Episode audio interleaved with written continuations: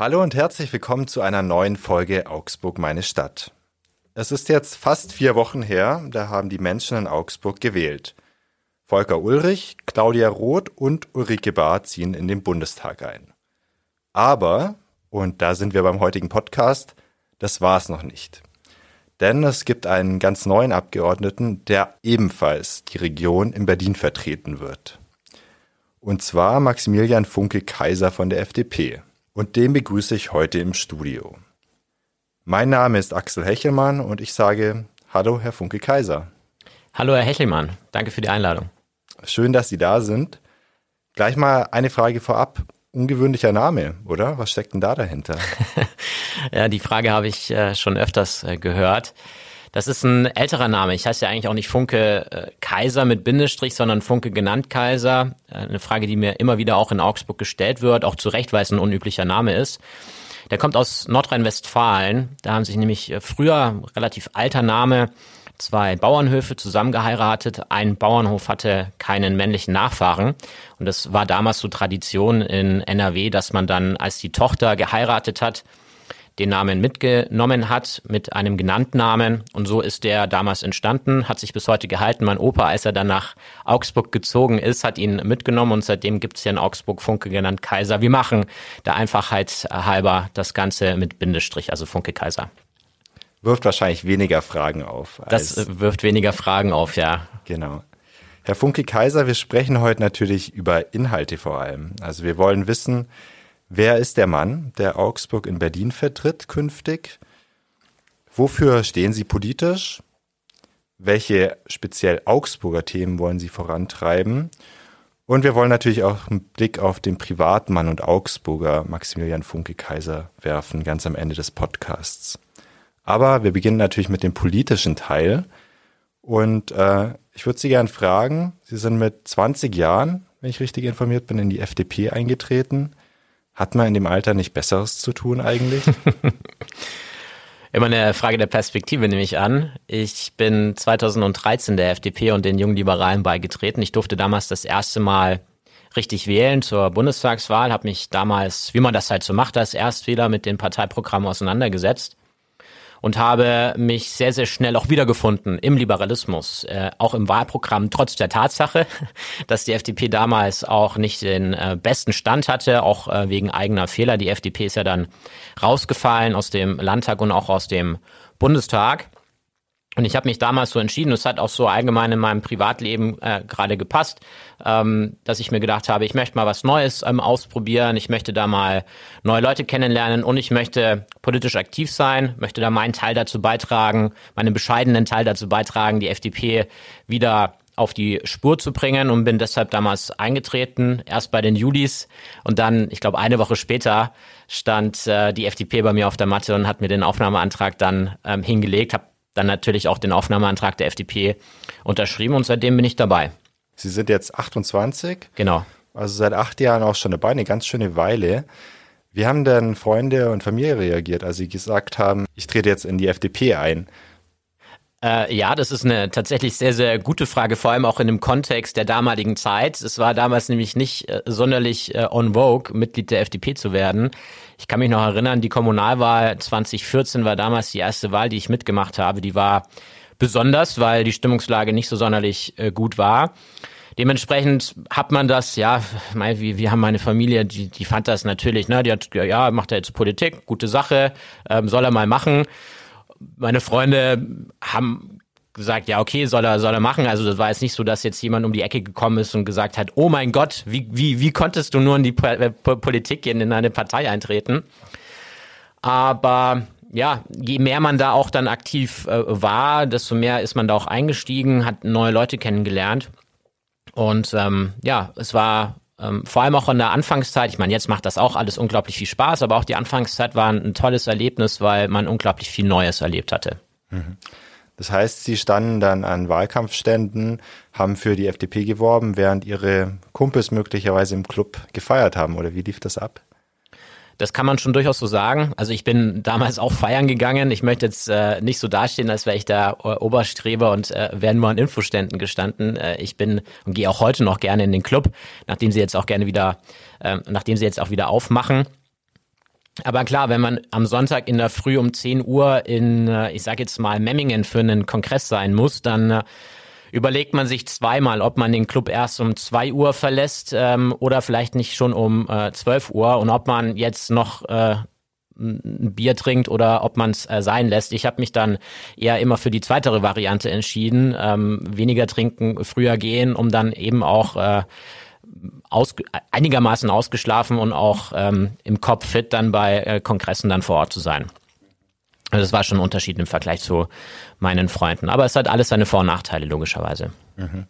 Sie haben es gerade angesprochen, Sie sind ja in die FDP eingetreten, als sie quasi am Boden lag. Also 2013 flog sie ja aus dem Landtag, hat da nur 3,3 Prozent der Zweitstimmen erreicht, also wirklich ein schlechtes Ergebnis flog aus dem Bundestag mit 4,8 Prozent, also knapp unter der 5-Prozent-Hürde.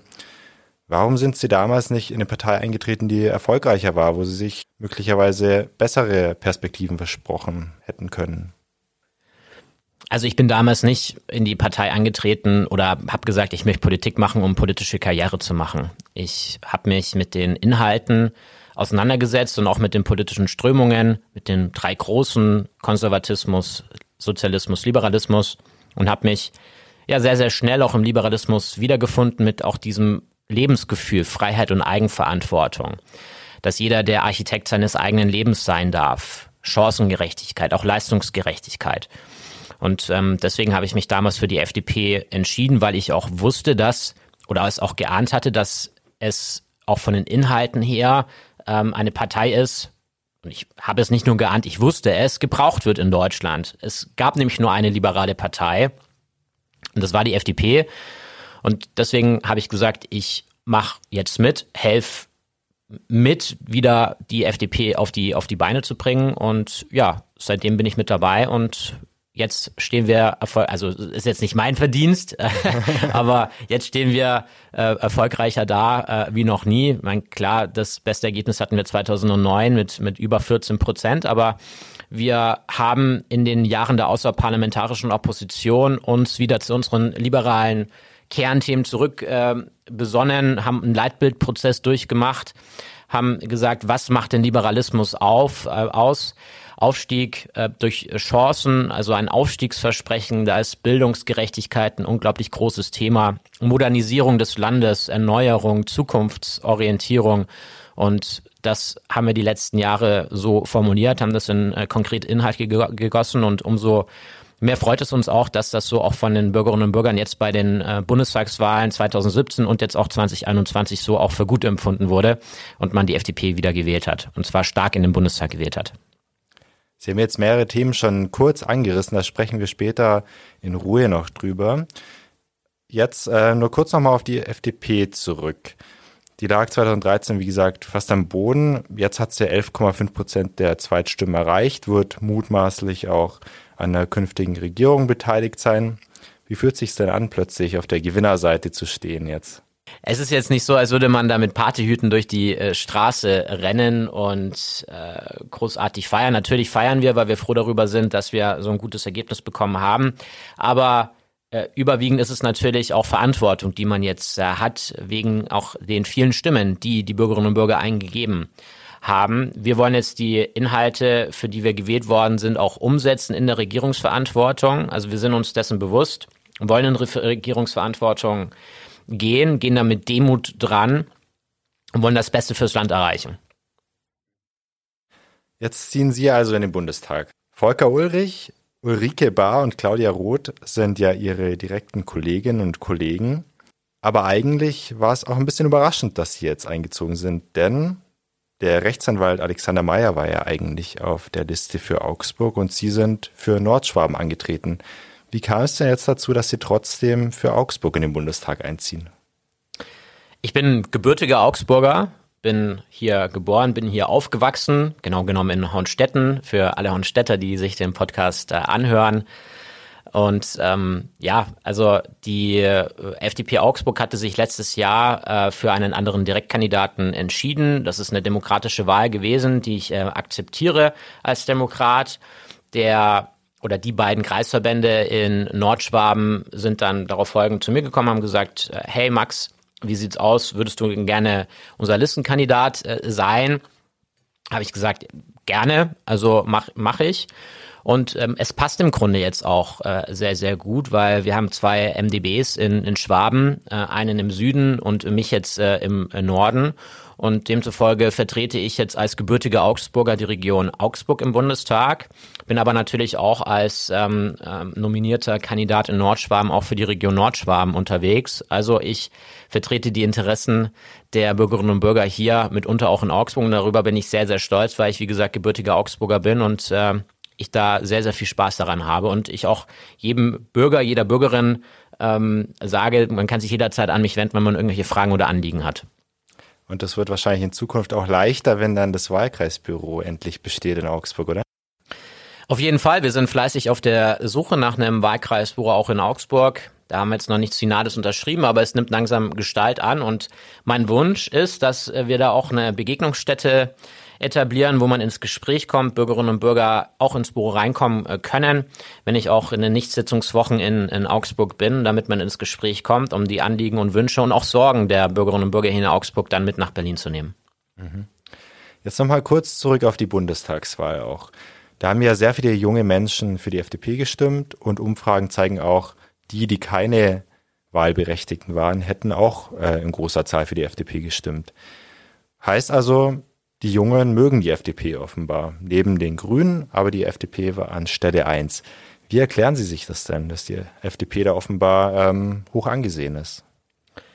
Aufgrund unserer Inhalte, aufgrund der ja auch letzten Jahre, wie wir uns programmatisch auch ausgerichtet haben mit dieser Zukunftsorientierung. Wir haben einen unglaublichen Fokus auch auf die Bildungspolitik, wo auch die jungen Leute, vor allem auch die Erstwähler, logischerweise die letzten eineinhalb Jahren Jahre unzufrieden waren mit der Bildungspolitik in äh, Deutschland wegen der Corona-Pandemie. Digitale Bildung ist da das Schlagwort. Auch Digitalisierung ist ein großes Thema, was seit vielen Jahren immer wieder gesagt wird, dass man das jetzt angehen muss, was aber einfach nicht angegangen wird, was die äh, digitale Verwaltung angeht, was auch digitale Infrastruktur angeht. Da muss einiges äh, gemacht werden und, und das ähm, finde ich auch äh, gut, dass ich sehr, sehr viele äh, Jung- und Erstwähler an den Infoständen erlebt haben, die ähm, auch sich darüber im Klaren sind, dass der Wohlstand, den wir in Deutschland haben, äh, keine Selbstverständlichkeit ist, dass man das Geld, was wir ähm, ausgeben, auch erstmal erwirtschaften muss. Und demzufolge eine eine vernünftige, moderne Wirtschaftspolitik da auch ähm, wichtig ist, dass wir nicht immer nur über Umverteilung sprechen. Wir leben in einer sozialen Marktwirtschaft, was sehr, sehr gut ist. Aber die Frage ist immer, in welchem Verhältnis man ähm, Markt und, und auch Staat dann äh, sieht. Ähm, kon konkret äh, ist es, wie gesagt, vielen ähm, Erstfehlern auch bewusst, dass wir auch äh, Unternehmerinnen und Unternehmer unterstützen müssen, vor allem auch nach dieser Corona-Pandemie, wo ja sehr, sehr viele wirklich sehr, sehr stark gelitten haben und streckenweise um ihre Existenz gebankt haben. Demzufolge ist das, sind das drei Punkte, wo, wo ich mir auch erkläre, dass die jungen Leute, die Erstwähler, die FDP auch aus Überzeugung gewählt haben. Was ich an der Stelle auch sagen möchte, es gibt sehr, sehr viele Personen, die jetzt das so ein bisschen in Frage stellen, dass äh, Erstwählerinnen und Erstwähler die FDP äh, ge gewählt haben, äh, dass sie das im Grunde nur aus Protest gemacht hätten, da muss ich entschieden widersprechen. Denn so wie ich gerade eben gesagt habe, ich habe sehr, sehr viele Infostände während dem Wahlkampf gemacht und ich hatte da ausschließlich informierte Erstwählerinnen und Erstwähler vor mir, die sich aus Überzeugung für die FDP entschieden haben. Mitunter auch für dieses Klimakonzept, was wir haben, weil das natürlich auch ein großes, großes Thema ist. Und darüber sind wir stolz. Das ist natürlich auch Verantwortung und die Inhalte möchten wir jetzt umsetzen. Ich habe ja hier im Podcast auch oft äh, sehr junge Gäste zu Gast aus ganz unterschiedlichen Bereichen. Ich habe auch das Gefühl, dass die junge Generation da sehr reflektiert ist, ob es denen jetzt um Klimaschutz geht oder um liberale Themen. Also ich habe wirklich das Gefühl, die Jungen sind sehr reflektiert und informiert auch im Umgang mit Politik und politischen Themen. Total. Ich habe die letzten Jahre auch, seitdem ich Landesvorsitzender der Jungen Liberalen in Bayern bin, vor allem auch in den Anfangszeiten 2017, 2018, immer wieder die Frage bekommen, warum denn die Jugend so politisch uninteressiert ist. Und dann, dann habe ich da schon auch immer geantwortet, dass das ist nicht so. Die, die Jugend ist unglaublich politisiert. Die jungen Leute, die interessieren sich dafür. Fridays for Future ist ja auch das beste Beispiel dafür, dass die junge Generation sich da auch zu Wort melden möchte, dass sie auch repräsentiert werden möchte im Bundestag. Ich habe höchsten Respekt vor jedem äh, Abgeordneten, der im Bundestag ist, aber ich denke, es ist auch gut, dass wir auch einige neue junge Abgeordnete im Deutschen Bundestag haben, damit die Interessen der jungen Generation dort auch wieder gespiegelt werden, vertreten werden. Und ich bin froh und auch, es macht mich auch stolz, als Vertreter der jungen Generation liberale Inhalte im Bundestag einzubringen und ähm, der Partei, die auf Platz eins bei den Erstwählern ist, da auch ähm, ja, die, die Politik hoffentlich in Regierungsverantwortung dann zukünftig mitzugestalten. Herr Funke-Kaiser, wir haben jetzt äh, ein bisschen was über Ihre Karriere erfahren und Ihren Blick auf die FDP. Wir wissen jetzt auch, wo der ungewöhnliche Name herkommt und warum Sie damals in die recht schwache FDP eingetreten sind. Jetzt wollen wir über Themen reden. Und zwar speziell auch über die Themen, die die Augsburgerinnen und Augsburger interessieren. Ich würde Sie mal bitten, mir so Ihre Top drei Themen dazu nennen. Also zum einen hatte ich ja gerade eben auch schon gesagt, ist das Thema ähm, wirtschaftlicher Aufschwung. Wie gehen wir zukünftig mit unserer Wirtschaft äh, um? Und da müssen wir auch äh, feststellen, dass wir in Augsburg mit jetzt Premium Aerotech und auch ähm, äh, anderen Unternehmen die in den letzten Jahren äh, insolvent gegangen sind. Man Roland ist da ein Thema, auch Walterbau, das ist jetzt noch länger her, aber wir haben in den letzten Jahren schon durchaus erlebt, dass hier Arbeitsplätze verloren gegangen sind in Augsburg, dass hier auch ähm, ähm, die, die Situation nicht wesentlich äh, besser geworden ist. Und da möchten wir natürlich auch auf Bundesebene mit einer modernen, mit einer frischen, mit einer ähm, guten Wirtschaftspolitik die wirtschaftliche Situation so aufstellen, dass wir hier auch in Augsburg, und das ist auch mein Anspruch als Abgeordneter aus der Region Augsburg, hier Arbeitsplätze nicht nur sichert, sondern auch neue Arbeitsplätze entstehen lässt. Ich persönlich bin beispielsweise davon überzeugt, dass wir in neuen Technologien hier auch in Augsburg Arbeitsplätze schaffen können. Ähm, ich nehme jetzt da mal ähm, als Beispiel äh, raus, Grüße gehen raus an Rocket Factory Augsburg, ein hochinteressantes äh, Start-up, was ähm, Trägerraketen macht für Mikrosatelliten, kommt hier aus Augsburg, ist eine absolute Zukunftsbranche und warum nicht auch in der New Space Economy, in der New Space Branche hier auch in Augsburg einen Innovationshub entstehen lassen, weil wir auch hier in Südbayern wirklich entsprechende Infrastruktur haben, auch wegen der Automobilindustrie ähm, und äh, den Fachkräften, die wir hier in Deutschland haben. Zweites Thema ist äh, die Infrastruktur. Ähm, wie gehen wir hier weiter auch äh, um? Zugausbau ist ein Thema. Die Bahnstrecke Ulm-Augsburg ist ein unglaublich großes Zukunftsprojekt was wir angehen werden müssen, wo jetzt ähm, natürlich die Diskussionen sind, wie die Trassenführung aussehen wird, ist für Augsburg ein hoch wichtiges Thema, wie man hier auch in Zukunft infrastrukturell angebunden sein möchte. Wir haben hier sehr viele Logistikunternehmen, die auch davon abhängig sind, wie Augsburg ähm, vom Verkehr her angeschlossen ist. Auch das ist ein wichtiges Thema, was wir im Bundestag, was ich auch im Bundestag angehen möchte. Und natürlich das Thema Digitalisierung. Ähm, da nehme ich jetzt mal als Beispiel ähm, zwei Punkte raus, digitale Bildung und auch digitale Verwaltung. Ich muss zum einen sagen, Augsburg ist in der digitalen Verwaltung, da gehen auch Grüße raus an äh, Eva Weber, gar nicht so schlecht aufgestellt. Also da hat man in den letzten Jahren auch äh, einiges gemacht, aber äh, warum denn nicht noch mehr machen, da auch die Hand zu reichen von der Bundesebene über ähm, verschiedene äh, Fördermöglichkeiten, über verschiedene Programme die man da auch nochmal bereitstellt, um die Digitalisierung der Verwaltung nicht nur im E-Government-Bereich, sondern vielleicht auch in der virtuellen Verwaltung, also das Ganze nochmal eine Stufe weiter ähm, zu treiben, noch mehr auszubauen.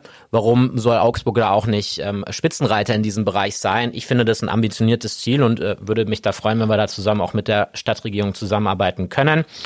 Und im Gesamtspektrum Digitalisierung natürlich auch die digitale Bildung äh, als Vertreter der jungen Generation. Wir haben auf Bundesebene sehr, sehr viel Geld äh, rumliegen über den Digitalpakt, der die letzten Jahre nicht angefasst werden konnte, mitunter auch, weil es unglaublich bürokratisch ist, dieses Geld zu beantragen. Und da ist auch mein Anspruch, dass wir den Digitalpakt updaten, den Digitalpakt 2.0 in die Wege leiten, sodass das Geld, was wir auf Bundesebene bereitgestellt haben, auch in den Schulen vor Ort ankommt. Natürlich auch in den Schulen in Augsburg, damit die digitaler ausgestaltet und ausgestattet werden können. In den Klassenzimmern die Lehrerinnen und Lehrer weitergebildet werden und auch natürlich die Schülerinnen und Schüler digital ausgestattet werden, da auch einen Rechtsanspruch auf äh, ein digitales Endgerät haben. Aber das jetzt mal im Kurzüberflug so äh, drei Oberthema, äh, Oberthemen, die ich mir vorstelle und äh, die ich umsetzen möchte für die Region Augsburg. Mhm. Also die drei Themen Arbeitsplätze, grob gesagt, Infrastruktur mit Zugausbau und Digitalisierung. Da mal eine Frage, weil ich hatte vor ein paar Wochen auch Volker Ulrich von der CSU hier zu Gast und zumindest bei den Themen Arbeitsplätze und Infrastruktur, da war er ganz ähnlicher Meinung wie Sie. Kennen Sie ihn eigentlich und ähm, wenn ja, wie begegnen Sie sich? Wir kennen uns ja, ähm, auch aufgrund etwaiger Podiumsdiskussionen, die wir in den letzten Jahren gemeinsam hatten, ja auch schon 2017, da bin ich ja auch schon für den Bundestag angetreten. Ich schätze ihn unglaublich auch als Politiker, ähm, ein sehr, sehr guter Rhetoriker. Ähm, und ja, also ich denke, da kann man auch gut äh, zusammenarbeiten. Ich weiß jetzt nicht, ob Sie auf die äh, Regierungskonstellationen anspielen hinsichtlich Ampel oder Jamaika, aber ähm, wichtig ist, denke ich, in der Sache, dass auch die ähm, Augsburger Abgeordneten äh, da auch äh, gemeinsam auch für die Region etwas ähm, erreichen, weil wir auch alle das Ziel haben, jeder wahrscheinlich mit einem anderen Spin, äh, ähm, mit anderer Prioritätensetzung, aber in den beiden Bereichen ähm, Verkehr und auch ähm, Wirtschaft ähm, wundert es mich jetzt nicht, dass äh, Volker Ulrich und ich ja gemeinsamer Meinung sind. Hm. Anders als vielleicht mit Claudia Roth und Ulrike Bahr, kann ich mir vorstellen, oder? Auch mit Ulrike Bahr und mit Claudia Roth habe ich, äh, denke ich, Gemeinsamkeiten, was die Inhalte angeht, kommt natürlich äh, immer auf die jeweiligen Punkte an, worum es äh, geht. Man, natürlich haben die SPD, die Grünen, die Union und auch die FDP unterschiedliche äh, Wahlprogramme. Ansonsten wäre man ja eine Einheitspartei. Aber wie gesagt, es geht letztendlich um die Sache, um das Ziel. In der Regel ist man sich auch vom Ziel her einig, was es geben muss. Ich nehme jetzt auch mal beispielsweise den Klimaschutz. Jeder von diesen vier Parteien ist sich einig, dass wir den Klimawandel bekämpfen müssen, ähm, dass wir einen menschengemachten Klimawandel haben. Aber es gibt unterschiedliche Wege, wie man da hinkommen möchte. Aber wie gesagt, in der Sache ist man sich einig und da kann man, denke ich, auch in Zukunft gut zusammenarbeiten. Jetzt gerade im Hinblick auf eine mögliche Ampelkoalition, die dann aus SPD, Grünen und FDP bestehen würde. Was glauben Sie denn, passt das überhaupt zusammen, gerade wenn man sich die Grünen und die FDP anschaut? Da sind ja doch sehr unterschiedliche Positionen auch zu sehen. Uns geht es um die Inhalte, für die wir gewählt worden sind. Digitalisierung, Bildung, wirtschaftlicher Aufschwung, auch Klimaschutz. Und das muss auch für uns im Zentrum einer nächsten Regierungsbeteiligung sein, damit wir Modernisierung, damit wir Erneuerung in diesem Land erleben. Das war die letzten 16 Jahre leider nicht der Fall. Muss jetzt angepackt werden und da wollen wir unseren Teil in einer Regierungsbeteiligung dazu beitragen. Also Herr Funke Kaiser, Sie haben jetzt ja vorher Ihre drei Top-Themen genannt. Das waren Arbeitsplätze, Infrastruktur und Digitalisierung, grob gesagt. Sie haben aber auch ein bisschen anklingen lassen, dass Ihnen Klimaschutz wichtig ist. Das ist ja auch ein Thema, das die Grünen vor allem ausmacht oder wo man die Grünen vor allem damit verbindet. Klimaschutz, das ist klar, kostet natürlich. Und die FDP will auf der anderen Seite Steuerentlastungen für Bürgerinnen und Bürger, will natürlich die Schuldenbremse behalten. Wie ist das in Einklang zu bringen? Klappt Klimaschutz ähm, mit einer, in Anführungszeichen, Sparpolitik? Das funktioniert. Wir stellen uns einen CO2-Deckel vor, wo wir die ausgestoßene Menge an CO2 begrenzen. Jedes Jahr kann, und das ist das Tolle bei diesem Modell, auch die ausgestoßene Menge CO2 reduziert werden. Was hat das zur Folge? Die Tonne CO2 bekommt einen Preis, der nicht staatlich festgelegt ist, so wie es ja auch die Grünen möchten, sondern der von einem Markt festgelegt äh, ist. Und zu was führt dieser Preis? Jedes Unternehmen, das CO2 ausstößt, nehmen wir einen Automobilhersteller oder nehmen wir die Chemieindustrie, die muss logischerweise, je teurer diese Tonne CO2 ist, weil man muss ja Verschmutzungsscheine kaufen, um produzieren zu dürfen, wird irgendwann an den Punkt kommen, wo das Ganze nicht mehr wirtschaftlich ist, wo man äh, sagt, das, das, das funktioniert nicht mehr. Und ähm, deswegen versucht man, und äh, das ist eben unsere Intention bei dem Ganzen, in neue Technologien zu gehen, das Ganze CO2-neutral aufzustellen und ähm, so eben den Erwerb von Klima, ähm, Zertifikaten von Verschmutzungsscheinen zu vermeiden. Wir haben auf der einen Seite da den Vorteil, dass wir ähm, die Einnahmen aus den Zertifikaten, natürlich das sind staatliche Einnahmen, die können wir natürlich auch wieder für Reinvestitionsmaßnahmen in Forschungsentwicklung ähm, dann ähm, reinvestieren. Auf der anderen Seite vermeiden wir so aber auch, einzelne Technologien zu subventionieren, ähm, einseitig zu bevorteilen, sondern sind technologieoffen und sagen, es kann unterschiedliche Wege zum Ziel gehen. Das Ziel ist klar, CO2-Vermeidung. Aber wie wir da hinkommen, das ist uns jetzt erstmal egal.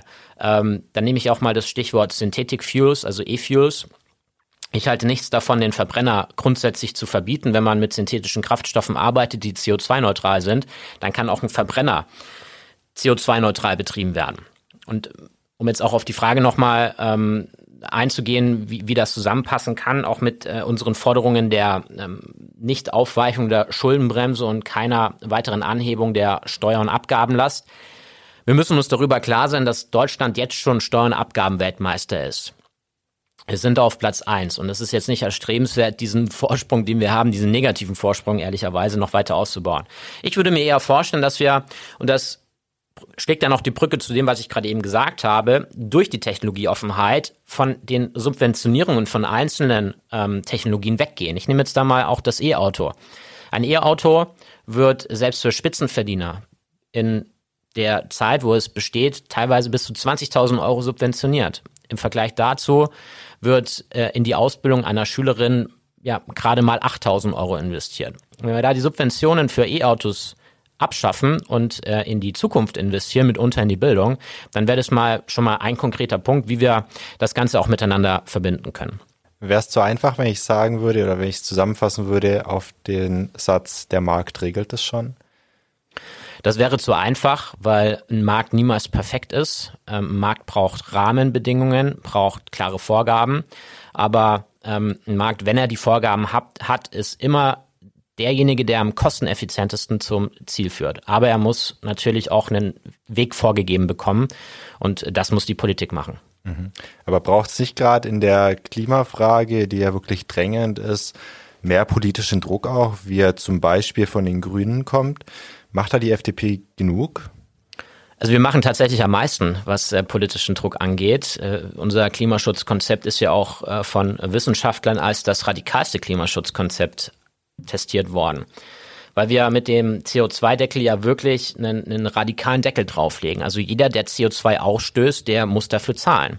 Und das, das wird auch wehtun, um ehrlich zu sein. Na, wir wollen zwar auch eine Klimadividende, also auch für ähm, Personen ähm, aus dem sozial schwächeren ähm, Bereich, also einkommensschwache Familien, die werden auch unterstützt, mitunter auch durch die Einnahmen, die wir ähm, generieren aus den ähm, aus dem Verkauf der CO2-Zertifikate, aber der politische Druck, den wir da setzen, das ist derjenige, der am radikalsten ist. Und wie gesagt, das hatten auch schon die ein oder anderen Wissenschaftler so uns auch bestätigt. Klimaschutz kann man aber, glaube ich, zusammenfassen, wird teuer oder kann teuer werden. Wie würden Sie denn Ihren ehemaligen Nachbarn in Hornstetten, ähm, die jetzt vielleicht einen alten Oldtimer, der jede Menge CO2 ausstößt, erklären, dass es vielleicht so nicht weitergehen kann? Na, jeder ist ja frei in seiner Entscheidung, was für ein Auto man fährt. Wenn man zukünftig klimaschädlich fahren möchte, dann ist das ja die Entscheidung von jedem Einzelnen, aber da muss man halt entsprechend dafür zahlen. Ähm, die Art und Weise, wie wir Klimaschutz betreiben wollen mit unserem CO2-Deckel, ist ja ähm, insofern auch gut, weil wir ja niemandem vorgeben, jetzt unbedingt auf die Elektromobilität zu gehen, unbedingt in die ähm, Brennstoffzelle zu gehen, also Wasserstoff, sondern wir geben auch die ähm, Möglichkeit geben, ähm, selber zu entscheiden, da auch, wie ich vorhin gesagt habe, kein Verbot des Verbrennermotors, aber eben mit der klaren Vorgabe, und das erreichen wir eben durch den CO2-Deckel, dass wir ähm, die CO2-Emissionen auch auf Null setzen können, dadurch, dass wir die Menge begrenzen. Mhm.